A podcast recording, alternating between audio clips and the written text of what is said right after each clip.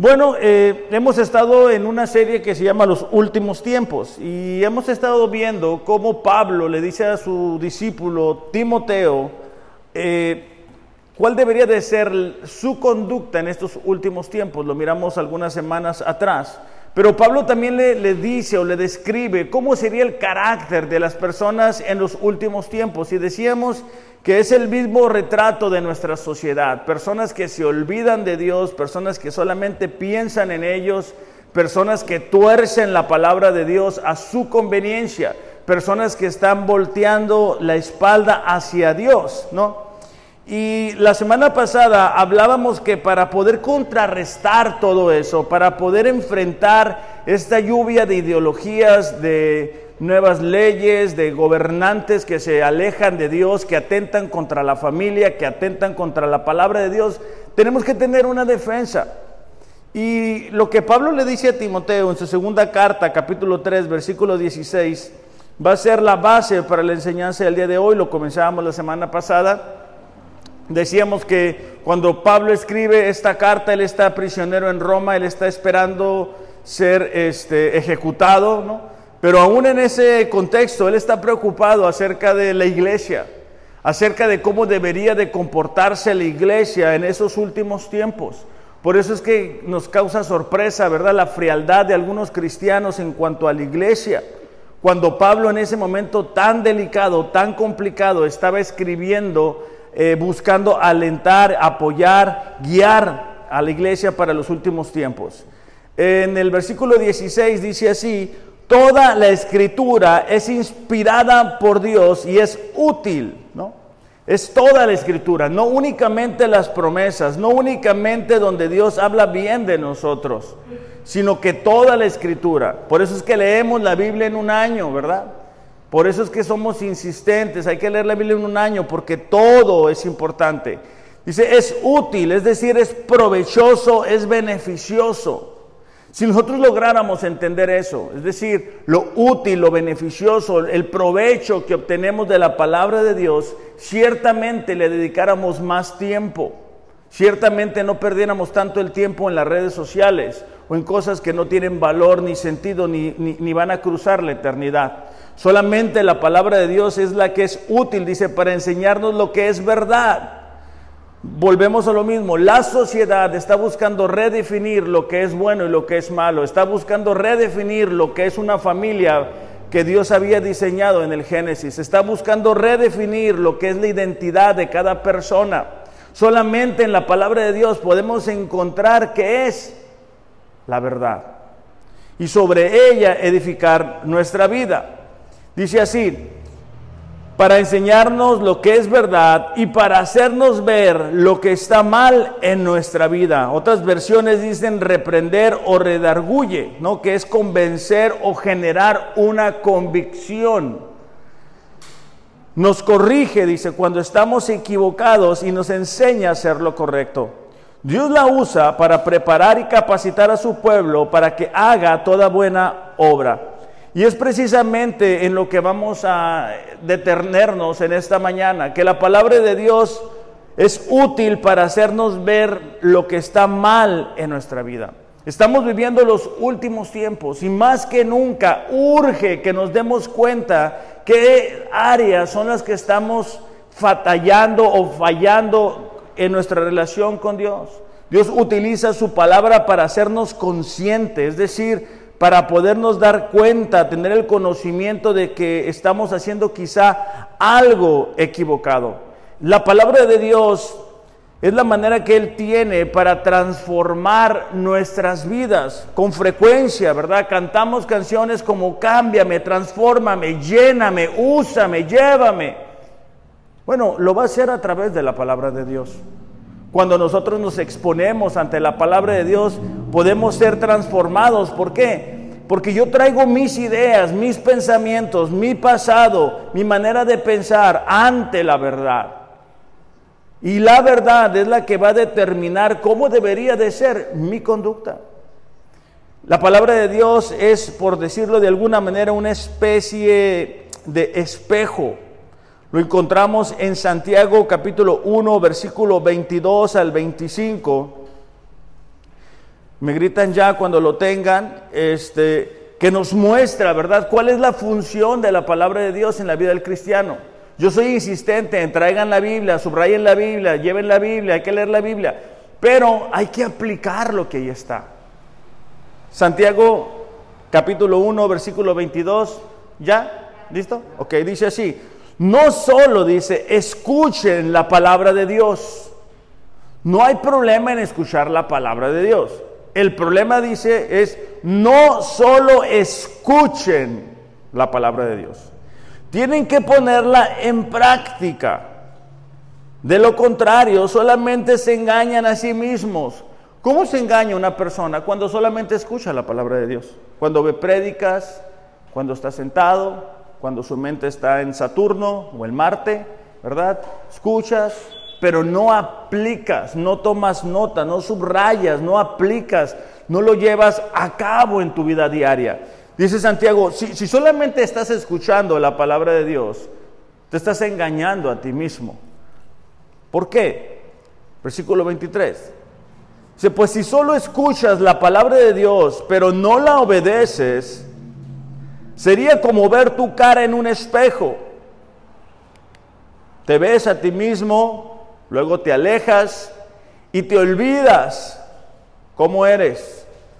O sea, la mayoría de nosotros, al menos eso espero, cuando menos el día domingo nos arreglamos viéndonos al espejo.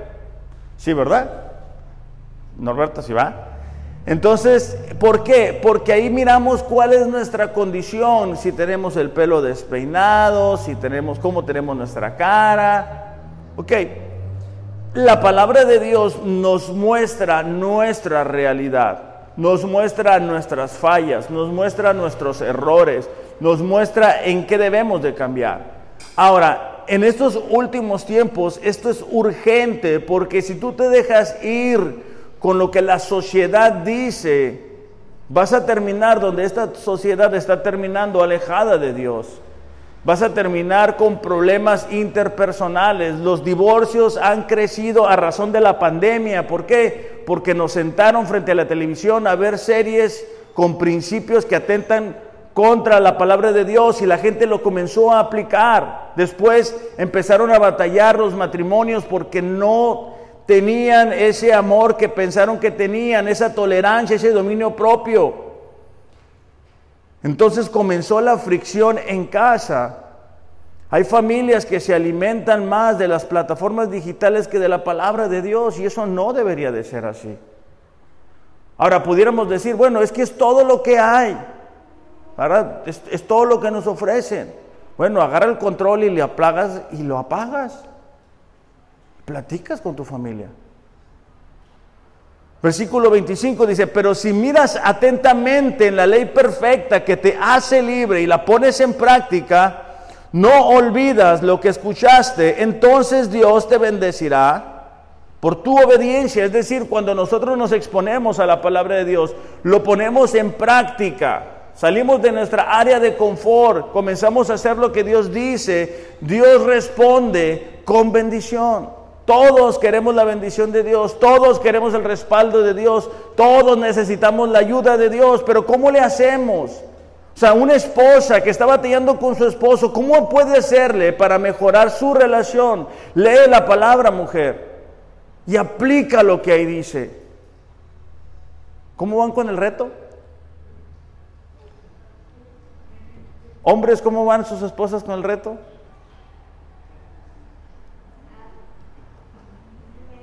Eso es aplicar los principios bíblicos. Hombre, que estás casado, quieres que tu matrimonio mejore, lee la Biblia y aplica lo que ahí está. Trata a tu esposa como Dios dice que debes de tratarla. Padres quieren tener una buena relación con sus hijos. Lean la palabra de Dios y aplíquenla. Los hijos vuelan, o sea, rápido ya. O sea, cuando menos piensas, estaba, ¿qué hace que el niño estaba en el estómago de Mariel, mi esposa? Y ahora ya anda, pero si volando, ¿va? Mía ya entró a la primaria, otros ya se graduaron, o sea, se van rápido. Son los últimos tiempos. Aprovechemos lo que Dios nos ha dado. Pero ¿cómo, ¿cómo podemos hacerle? Bueno, aplicando lo que Dios dice que debemos de aplicar. Jóvenes, solteros, este, ¿cómo pueden buscar ser bendecidos por Dios? Bueno, tú miras en la Biblia jóvenes como David, jóvenes como Daniel, que buscaron agradar a Dios en todo lo que hacían. Y tú miras la bendición de Dios sobre, sobre ellos. No es conocimiento, es, es como la palabra de Dios nos va transformando. Si tú quieres el día de mañana que Dios te bendiga, necesitas estar preparado para esa bendición. Necesitas estar listo para lo que Dios te puede dar. Necesitas desarrollar el carácter cristiano, no son talentos, no es la voluntad nada más, es el carácter que te permita estar listo o lista para soportar los embates de estos últimos tiempos. Ahora la gente puede decir, bueno, yo, yo puedo solo, yo puedo sola, ¿verdad? Mi corazón lo que me diga. Jeremías 17:9 dice algo muy distinto. Jeremías capítulo 17, versículo 9 y 10. ¿Ustedes pueden? acabamos de leer, ¿eh? ¿Sí? ¿Ya? Dice, el corazón humano es lo más engañoso que hay, extremadamente perverso. ¿Quién dice? Realmente sabe qué tal malo es. Eso es cuando la gente depende en sus emociones, en sus sentimientos, ¿verdad? No ocupo leer la palabra de Dios, o sea, yo solo, yo solo o yo sola voy a tomar las decisiones. Yo creo que debería de hacer esto. Yo pienso que debería de ser aquello. Bueno, ¿y qué dice Dios? ¿Por qué? Porque es más importante, porque nuestro corazón nos engaña y realmente no nos damos cuenta de cuán engañoso es. ¿Cuántas veces nos proponemos estar a dieta, verdad? Pero el corazón pecaminoso nos engaña, nos hace pensar cosas, ¿verdad? Esto no va a engordar, no pasa nada. Y caemos vez tras vez. Versículo 10 dice, pero yo, dice el Señor, investigo todos los corazones, examino las intenciones secretas. A todos les doy la debida recompensa según lo que merecen sus acciones. Dios desea bendecirnos, pero Dios también desea transformar la vida de cada uno de nosotros para que podamos disfrutar, administrar correctamente una bendición. La razón por la cual caen cristianos, se deslizan cristianos, es porque no supieron qué hacer con la bendición que Dios les permitió tener. La razón por la cual necesitamos exponernos a la palabra de Dios es porque Dios quiere que nos vaya bien. Dios desea que podamos ir siendo transformados, ¿verdad? Para que la gente pueda verlo a través de nuestras vidas. Personas que éramos iracundos, ya no somos tan iracundos. Personas vamos siendo transformados conforme nos exponemos a la palabra de Dios. Pero tiene que haber cambios constantes. No puedo yo decir, bueno, voy a hacerme yo una, una mejor persona por mi propia fuerza, por mi propia capacidad. Eso es un error. Eso es un error. Dios desea que podamos ser corregidos por Él. No está mal estar de repente equivocarnos, ¿no? Por ejemplo, vemos la historia cuando Jesús le dice a Pedro, Pedro, tú me vas a negar. Pero tú vas a decir que ni me conoces. Y Pedro que dijo, no, Señor, sería incapaz de hacerlo. Pero terminó sucediendo lo que Jesús dijo. ¿Por qué? Porque Él conoce nuestros corazones. Es como la gente, ¿verdad? Que se empieza a echar mentiras acerca de Dios y de la Biblia y de lo que van a hacer. Pero no leen la Biblia. las decisiones que toman no son conforme a la palabra de Dios. El salmista dijo así, líbrame de mentirme a mí mismo. Dame el privilegio de conocer tus enseñanzas. Salmos 19, 119, 29, lo pueden anotar nada más para que no lo busquen.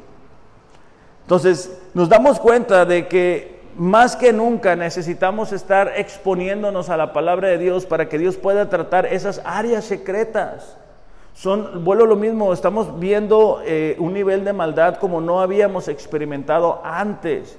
Y necesitamos más que nunca alinear nuestra vida, alinear nuestras motivaciones, alinear nuestras prioridades conforme a la palabra de Dios. Con frecuencia creemos que nuestra vida está muy ordenada, pero te das cuenta que Dios está en los últimos lugares en cuanto al tiempo. Está en los últimos lugares en cuanto a las cosas que conversamos. Está en los últimos lugares en cuanto a lo que es más importante para nosotros al momento de tomar una decisión. Tenemos que decir antes de tomar una decisión, ¿cómo va a afectar esto mi vida con mi, relación con Dios? ¿Cómo va a afectar esta decisión que voy a tomar mi relación con la iglesia? Eso lo vamos a descubrir, lo vamos a ver cuando leemos la palabra de Dios. Juan capítulo 3, versículo 20, nos dice por qué a veces nos da flojera leer la Biblia.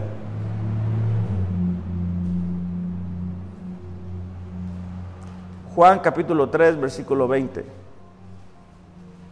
Me gritan ya cuando lo tengan. ¿Ya?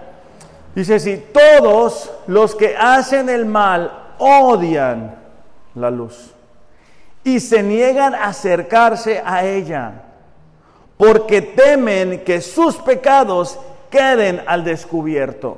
Es cuando tú estás leyendo la Biblia y la Biblia te dice, ¿sabes qué? Lo que estás haciendo no es correcto. La forma en que estás hablando no es correcto. La forma en que estás tratando a la gente no es correcta. La forma en que estás utilizando los recursos económicos que yo te di no es correcto. Entonces lo que hacemos es, mejor no la leo.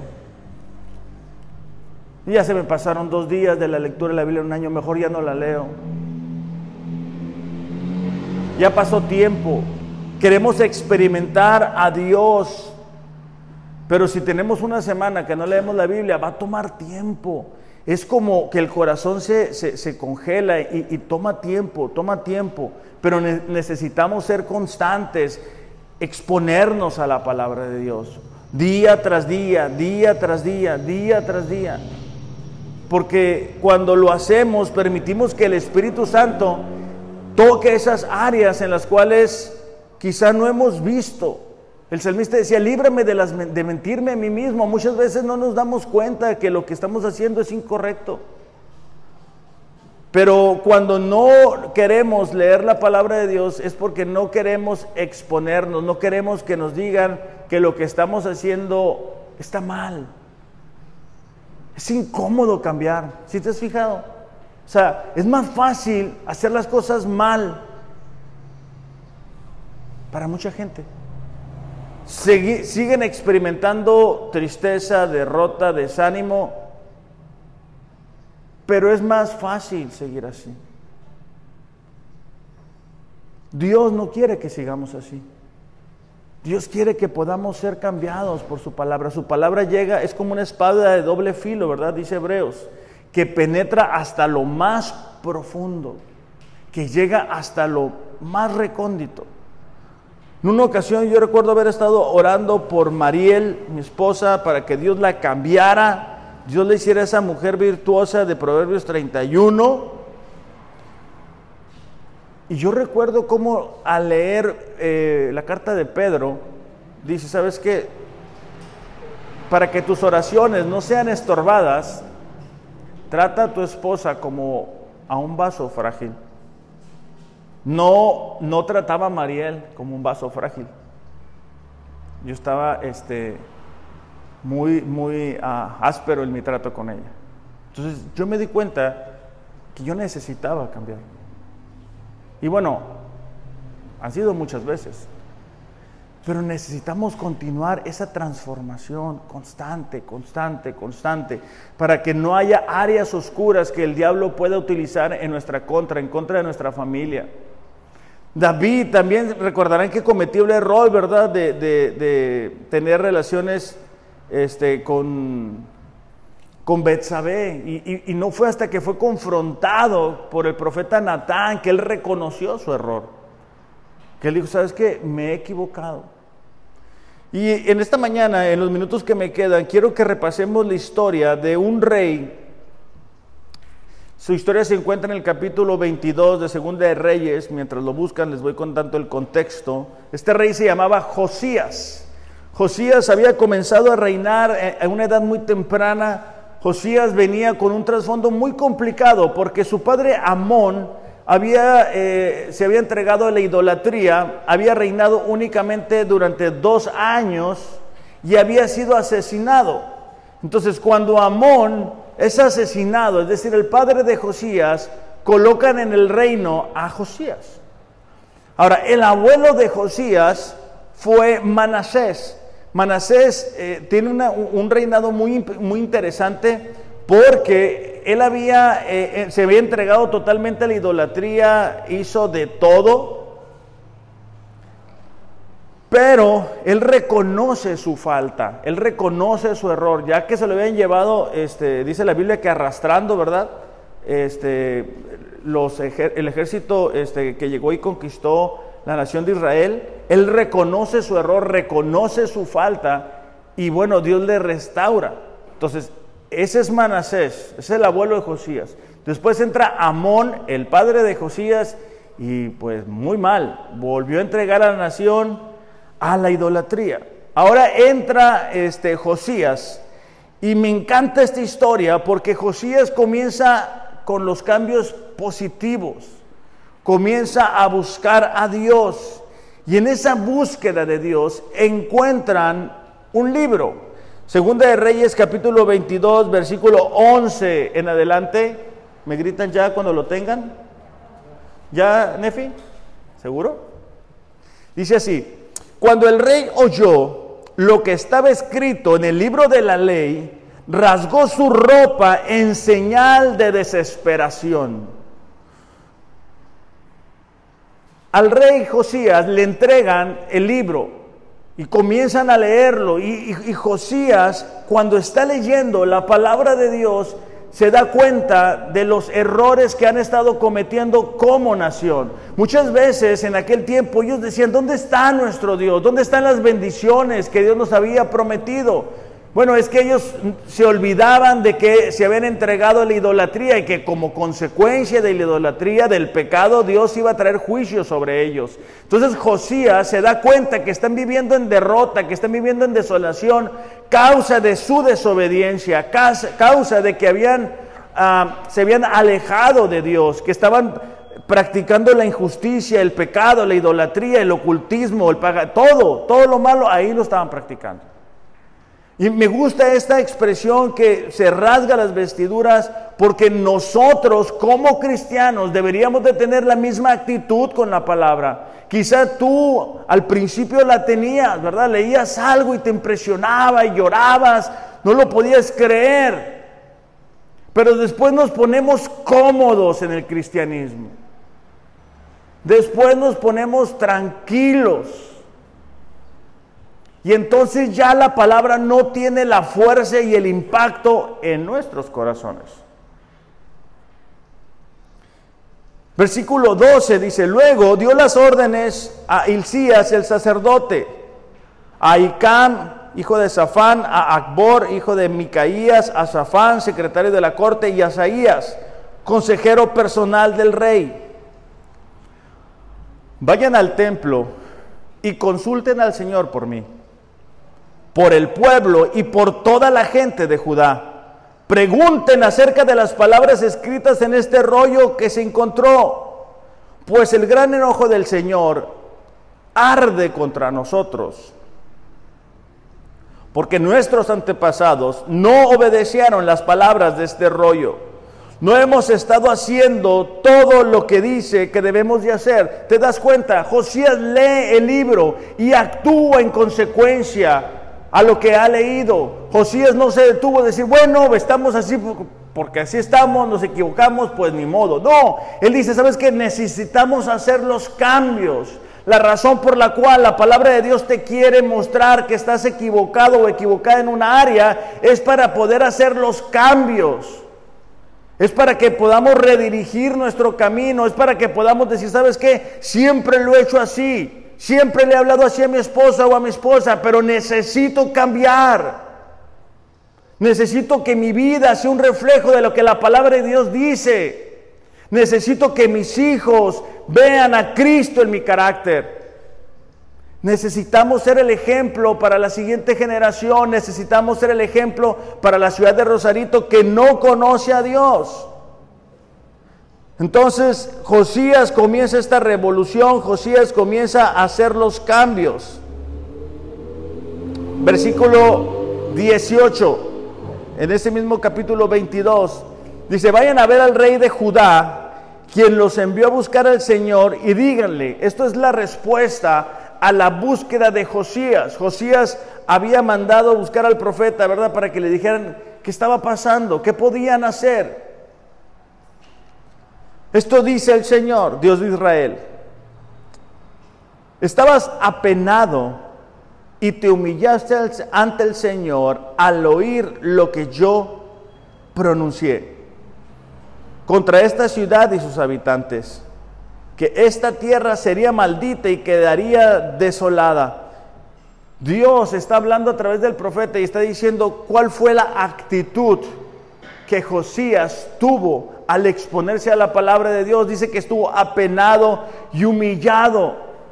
Esa es la actitud que deberíamos de tener, una actitud humilde, una actitud que es capaz de entender que necesitamos que alguien nos diga cómo debemos de vivir. No deberíamos de pensar, ¿verdad? Que ya lo sabemos todo, que ya hemos ido el suficiente tiempo a la, a la iglesia. Ah, este pasaje ya me lo sé, ah, ya lo escuché, ya lo supe. No debería de ser así. Fíjate la respuesta que continúa. Dice, rasgaste tu ropa en señal de desesperación y lloraste delante de mí arrepentido. Es decir, cuando Josías estaba leyendo el libro, Dios estaba ahí. Cuando tú estás leyendo la palabra y tú dices, ¿sabes qué? Yo no sé cómo gobernar mi casa, no sé cómo gobernar a mi esposa, no sé cómo gobernar mi empresa, no sé cómo relacionarme, no sé cómo hacer esto. Y tenemos la actitud humilde, una actitud contrita, una actitud que corresponde a un hijo de Dios. Dice, yo estoy ahí. De la misma forma que está cuando tenemos indiferencia ante la palabra de Dios. De la misma forma que está en casa cuando decidimos prender el televisor y ver algo en la televisión antes que exponernos a la palabra de Dios.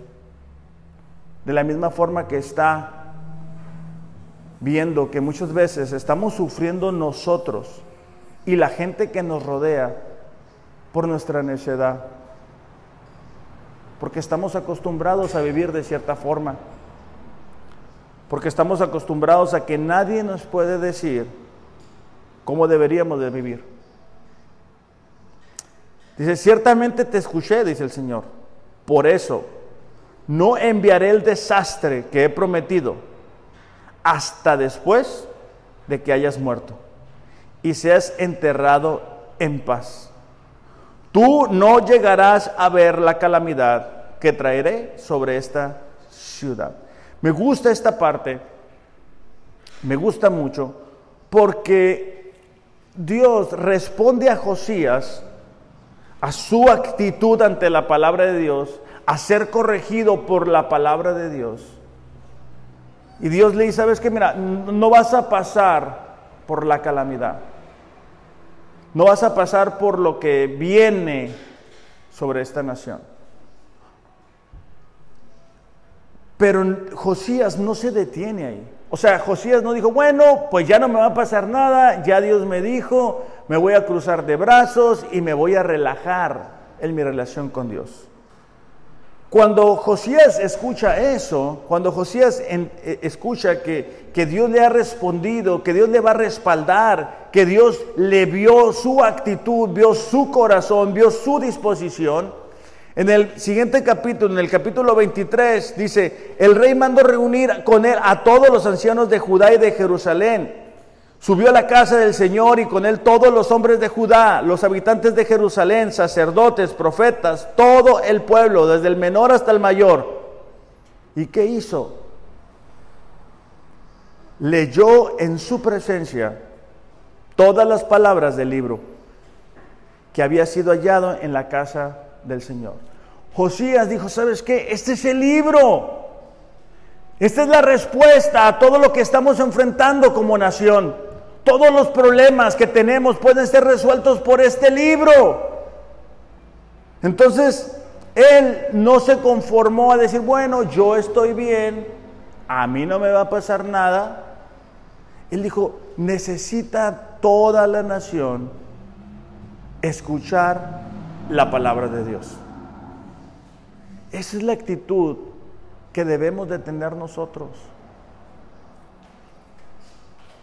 Podemos hablarle a la gente que nos rodea a través de nuestro testimonio, a través de nuestra manera de vivir, de actuar, de comportarnos, de, acercarnos a las demás personas.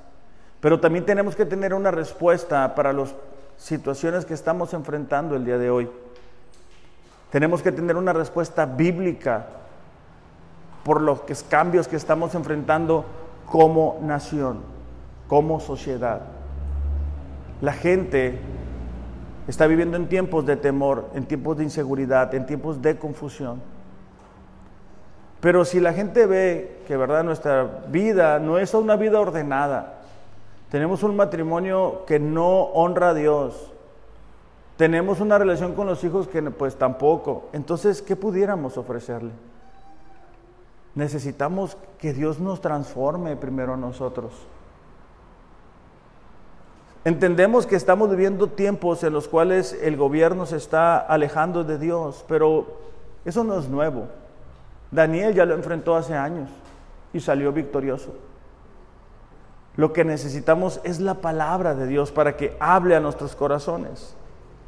Continuamos leyendo en el versículo 4, dice, después el rey ordenó que el sumo sacerdote Hilcías y los sacerdotes de segundo orden y los guardianes del umbral sacaran del templo del Señor todas las vasijas que habían sido hechas para Baal, para Acera y para todo el ejército de los cielos.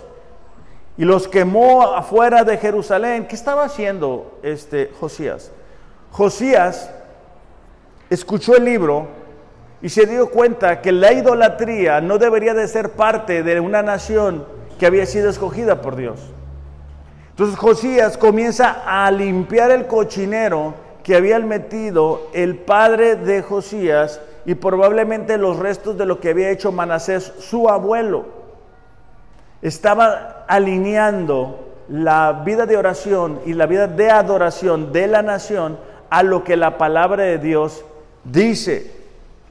Josías también dice, quitó los sacerdotes idólatras que los reyes de Judá habían nombrado para quemar incienso en los lugares altos. También dice a los que quemaban incienso a Baal, al sol, a la luna, a las constelaciones y a todo el ejército de los cielos. Esa onda de, ¿se acuerdan del Walter Mercado y que el sol y que la estrella y que la luna y que tú eres Géminis? Y eso no es nuevo, eso es del diablo desde hace años, años atrás. Entonces la nación de Israel se había entregado a todos esos ídolos. Entonces Josías está limpiando la casa, como es lo que muchas veces tenemos que hacer nosotros, decir, ¿sabes qué Dios? Tú no eres el número uno en mi vida. Voy a quitar todo el cochinero, voy a quitar el pecado, voy a quitar esta mala actitud, voy a quitar esta mala costumbre, voy a quitar este conformismo de mi vida. Cualquiera que sea el obstáculo para que Dios llega a lo más profundo de tu corazón. Muchas veces Dios tiene que hacernos tocar fondo para que podamos reaccionar y nos demos cuenta que ya no adoramos como adorábamos antes. La semana pasada, este, Mariel, mi esposa, este, pasó aquí y dio los anuncios, ¿no? Y bueno, lloró y toda la cosa. Yo le decía, qué, buena onda. O sea, que, o sea, no que yo, bueno, que sea tocada por Dios. Me explico. A Carlos le ha pasado. ¿Por qué? Porque estamos delante de la presencia de Dios. Pero si mientras estamos adorando, estamos pensando, híjole, qué hambre tengo, híjole, qué flojera, ay, qué calor, uy, se equivocaron, ay, no, no, esa adoración no. Por eso es que les digo, hay que llegar temprano, hay que preparar nuestro corazón. Oramos antes, ¿verdad? De la reunión. ¿Para qué? Para que Dios pueda moverse en nuestras vidas para que estemos listos, para que estemos conectados. Entonces, Josías es lo que estaba haciendo. Josías estaba limpiando lo que no debería de estar en, el templo de Dios. en nuestros tiempos, ¿verdad? No, no es de, de, ir a llegar a tu casa a limpiar cochinero. Bueno, si tienes cochinero, sí sácalo, pero se trata de nuestras vidas. Nosotros somos el templo del Espíritu Santo, actitudes equivocadas, formas que han estado ahí, hábitos, malos hábitos, malas costumbres, malas formas de hablar. Dice eh, el versículo 6, sacó la acera de la casa del Señor fuera de Jerusalén, la quemó en el torrente de Cedrón, arrojó el polvo sobre los sepulcros de los hijos del pueblo. Versículo 7, derribó las casas dedicadas a la prostitución que estaban en la casa del Señor, donde las mujeres tejían. Versículo 24, quitó los adivinos me brinqué varios versículos, estoy el versículo 24. Quitó a los adivinos y a los espiritistas, los ídolos domésticos y los otros ídolos.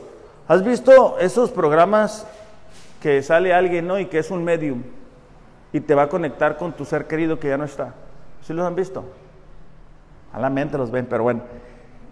Es mentira, es diablo. Está en la Biblia. El que está muerto ya está muerto, ya no hay contacto. Con el que te va a contactar es con el diablo, que quiere tu alma. Entonces Josías dice, ¿sabes qué? Yo voy a sacar todo este cochinero. Ídolos, abominaciones que se veían en la casa, en la tierra de Judá, dice. Fíjate la siguiente parte. Con el fin de confirmar las palabras de la ley que estaban escritas en el libro. O sea, con el propósito de alinear la vida de la nación de Israel a lo que la palabra de Dios dice. Ahora, quiero hacer un desafío a, todas las personas que están aquí. Fíjate lo que dice el versículo 25. Y quiero que cada uno de nosotros puede decir, yo, yo quiero esto para mí. El versículo 25 dice así, antes de él no hubo rey como él que se volviera al Señor con todo su corazón. Te lo voy a repetir. Y antes de él no hubo rey como él que se volviera al Señor con todo su corazón, con toda su alma y con todas sus fuerzas conforme a toda la ley de Moisés. Ni otro como él se levantó después de él. O sea, imagínate que se diga así. No se había visto a alguien como Eduardo. Ni antes ni después de él hubo un hombre conforme ese corazón comprometido con Dios. Imagínate que se diga, ¿sabes qué? Antes de Cristina no hubo una mujer en esa familia que se atreviera a comprometerse con Dios, con todo su corazón, con todas sus fuerzas. Eso es lo que hemos sido llamados cada uno de nosotros.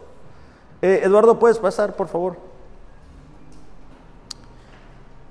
Segunda de Crónicas, capítulo 7, versículo 13 y 14 dice, puede ser que a veces yo cierre los cielos para que no llueva, o mande langostas para que devoren las cosechas, o envíe plagas entre ustedes.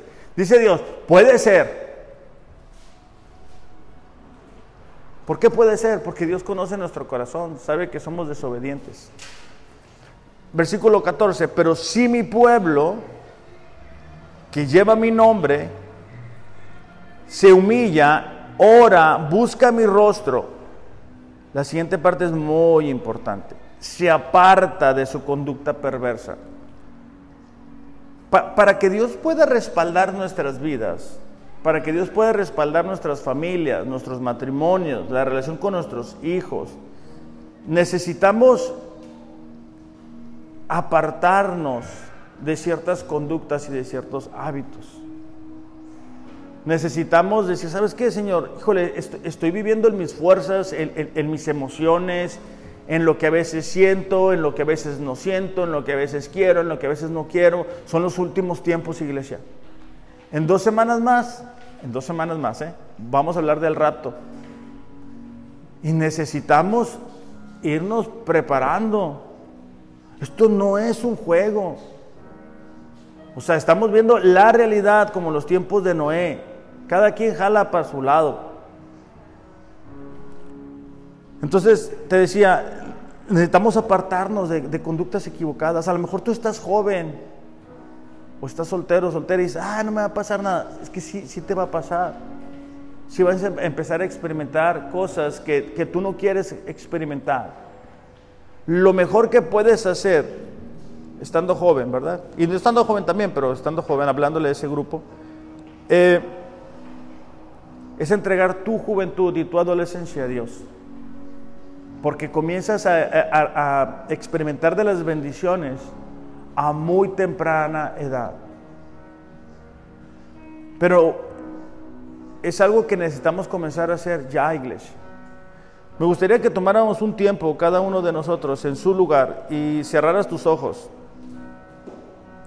Y que tú puedas platicar con Dios ahí en, lo íntimo, en lo secreto. Y también reconocer, estás viviendo lo mejor de tu relación con Dios.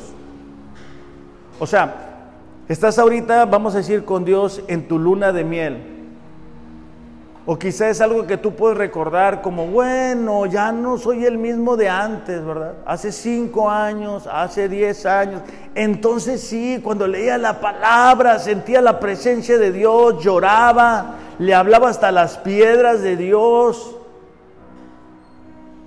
Si ese es el caso, déjame te digo algo, Dios no cambia. Tú eres el que has cambiado. Tú eres el que a lo mejor ya se ha empezado a sentir más cómodo, ¿verdad? Esa situación que te hizo acercarte a Dios ya no está y bueno, ya te has ido relajando. Estás enfocado o enfocada en el trabajo, en el dinero, en lo que tú quieres alcanzar, ser, ver. Pero hoy es un día en el cual tú puedes decir, ¿sabes qué, Señor? Yo necesito, yo necesito que tú me cambies a través de tu palabra hacer lo que hizo Josías. Dice la Biblia que Josías se comprometió con todo el corazón, agarró a todo el pueblo y les leyó la Biblia. Tú puedes hacer lo mismo, pero tienes que tomar la decisión de hacerlo. Padre, te damos gracias en esta mañana. Señor, te damos gracias porque tú no cambias. Señor, reconocemos que muchas veces nos olvidamos de ti. Nos olvidamos de cuánto te necesitamos, Padre. Nos acostumbramos tanto a la vida aquí en la tierra, Señor, que pensamos que esto va a ser eterno. Y comenzamos a ser ídolos en nuestros corazones y en nuestras vidas. Padre, en el nombre de Jesús, en esta mañana te pedimos, ayúdanos. Reconocemos, Señor, que nos hemos alejado de ti, que ya no eres lo más importante, Señor, que ya nuestra actitud ante tu palabra no es la misma de antes. Que muchas veces nuestra mente está en otro lugar mientras tenemos la Biblia abierta. Que muchas veces decimos no tener tiempo para ti cuando tú nos has dado la vida misma. Padre, ayúdanos a ser cambiados por ti, a ser transformados por ti. Pedimos que tu Espíritu Santo nos revele, Señor, esas áreas en las cuales quizá no vemos o no hemos logrado superar. Quizá nuestro esposo y nuestra esposa ya nos dijo, pero nosotros no lo vemos tan importante. Señor, ayúdanos a hacer los cambios.